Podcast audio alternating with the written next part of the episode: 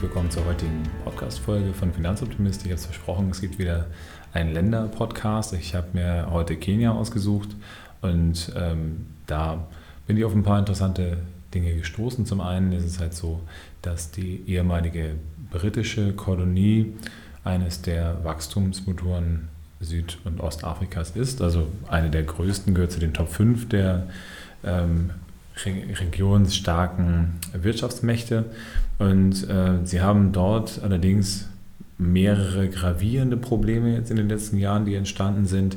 Und unter anderem ist es dort so, dass eine sehr starke Stämmeunterteilung äh, dort ist, die sich untereinander dann nicht so sonderlich gut verstehen. Und äh, da wird es jetzt in den letzten Jahren immer weiter vorangetrieben, dass ein Wahlkampf stattfindet, der immer weiter polarisiert.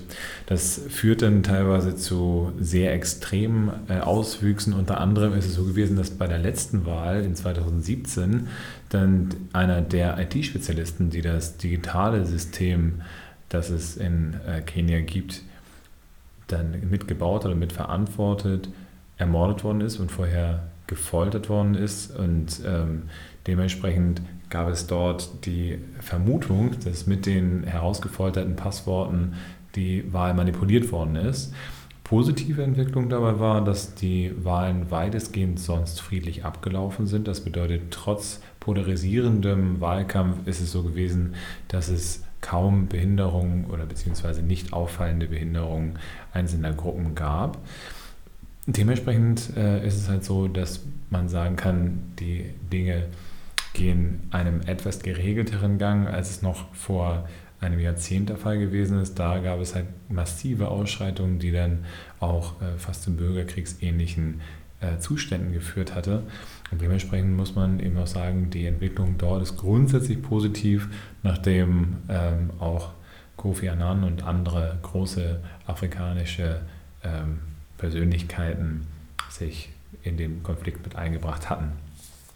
Kenia ist in einigen Bereichen allerdings auch weit, weit hinten im äh, Feld von verschiedenen Indizes. Zum einen ist Kenia auf äh, Platz 143, einem geteilten 143. Platz auf dem Korruptions Perceptions Index, also wie wird Korruption wahrgenommen und zwar zusammen mit Guatemala, Bangladesch und dem Libanon und Mauretanien, also relativ weit hinten insgesamt sind in diesem Index 180 Länder aufgeführt und ähm, da ist es dann zusätzlich auch nicht verwunderlich, dass der Human Development Index eben bei 146 steht, also auf Platz 146 steht dort Kenia. Es ist so, dass das natürlich auch regional unterschiedlich ist, je nachdem, in welchem Bereich ich mich befinde. Wir äh, haben in Kenia auch besondere etwas merkwürdige Auswüchse. Zum einen ist es halt so, dass Kenia eines der extremsten äh, Gesetze gegen Plastiktüten hat. Das bedeutet, dort sind drakonische Strafen von mehreren 10.000 Dollar vorgesehen dafür, wenn man äh, Plastiktüten besitzt und eben sogar eine Haftstrafe dafür, sodass vermieden werden soll, dass überhaupt in Kenia Plastiktüten vorliegen. Die Bevölkerungsentwicklung ist stark steigend, das heißt, wir haben ähm, eben fast dreiprozentige Bevölkerungsentwicklung prozentual und das führt in einigen Bereichen durchaus zu einem relativ großen Problem. Allerdings ist es auch so, dass die Zahlen der Schülerinnen und Schüler in Kenia deutlich gestiegen sind und ähm, hier da auch eine positive Entwicklung zu vollziehen ist.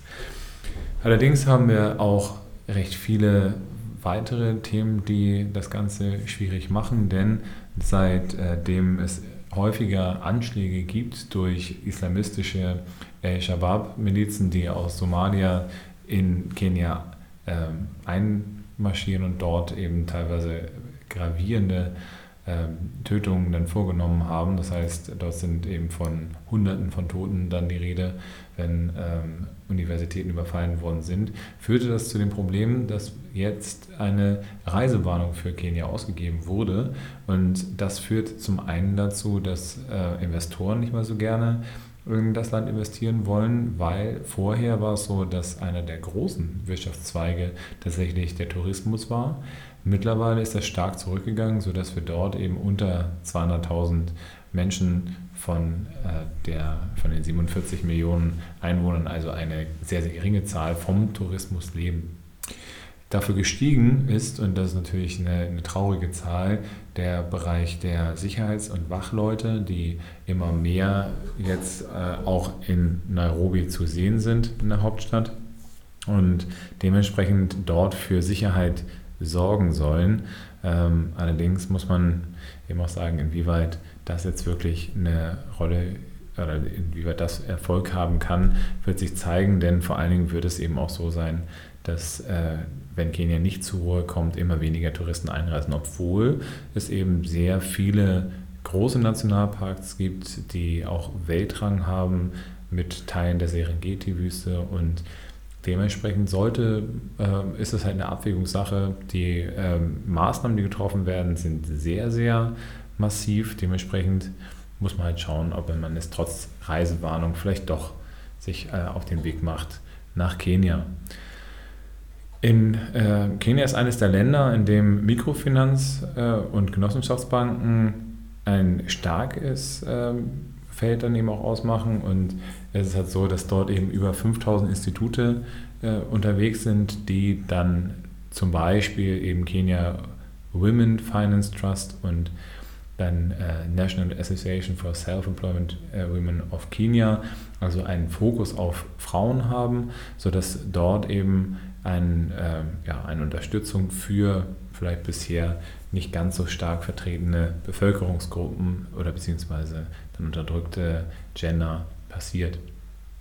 Apropos ähm, Unterdrückung, es ist halt so, dass äh, in dem Bereich der Sexualität, die Homosexualität in Kenia stark verpönt ist, bis hin zu, dass ähm, es noch im Gesetz steht, dass gleichgeschlechtlicher Geschlechtsver Geschlechtsverkehr eine strafbare Handlung ist, sodass auch hier eine sehr, sehr große Problematik da ist. Auf der anderen Seite ist es auch so, dass äh, hier keine Bestrafungen stattgefunden haben seit längerer Zeit, sodass man vielleicht da auch sehen kann, dass es immer mehr in Richtung Antidiskriminierung geht ähm, und vielleicht auch da ein positives Zeichen in dem Bereich.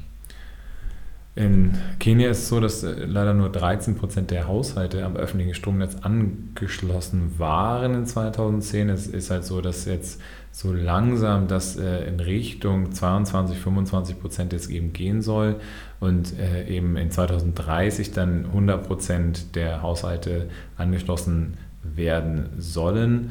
Der Hauptteil findet tatsächlich ähm, oder soll dann eben aus Geothermie und dann äh, Wasser- und Windkraft dann stattfinden. Allerdings wird auch immer noch ein, dem Mix dann Öl und Kohle zugeführt, was natürlich in einem relativ sonnenreichen Land wie Kenia nicht unbedingt nachvollziehbar ist. Ähm, und leider ist es eben auch so, dass äh, in Kenia dann eine sehr, sehr hohe Armut herrscht und ungefähr 20 Prozent der Bevölkerung an Unterernährung oder an Mangelernährung leidet. Ähm, dementsprechend ist noch ein weiter Weg zu gehen, aber es ist halt so, dass man auch sehen kann, dass die ähm, Regierungsparteien, die sich eben zu dieser großen Koalition zusammengeschlossen haben, grundsätzlich die Intention haben, äh, zusammen. Aber wie gesagt, der, äh, die Wahlen 2017 hat durch die äh, Vorwürfe der Manipulation wieder gezeigt, dass es ein sehr fragiles Land ist, in dem sich dieser potenzielle Frieden dann abspielen werden wird. Dementsprechend kleiner Einblick in das Land Kenia. Ich danke euch fürs Zuhören und wünsche euch eine schöne Woche, einen schönen restlichen August und wir hören uns jetzt.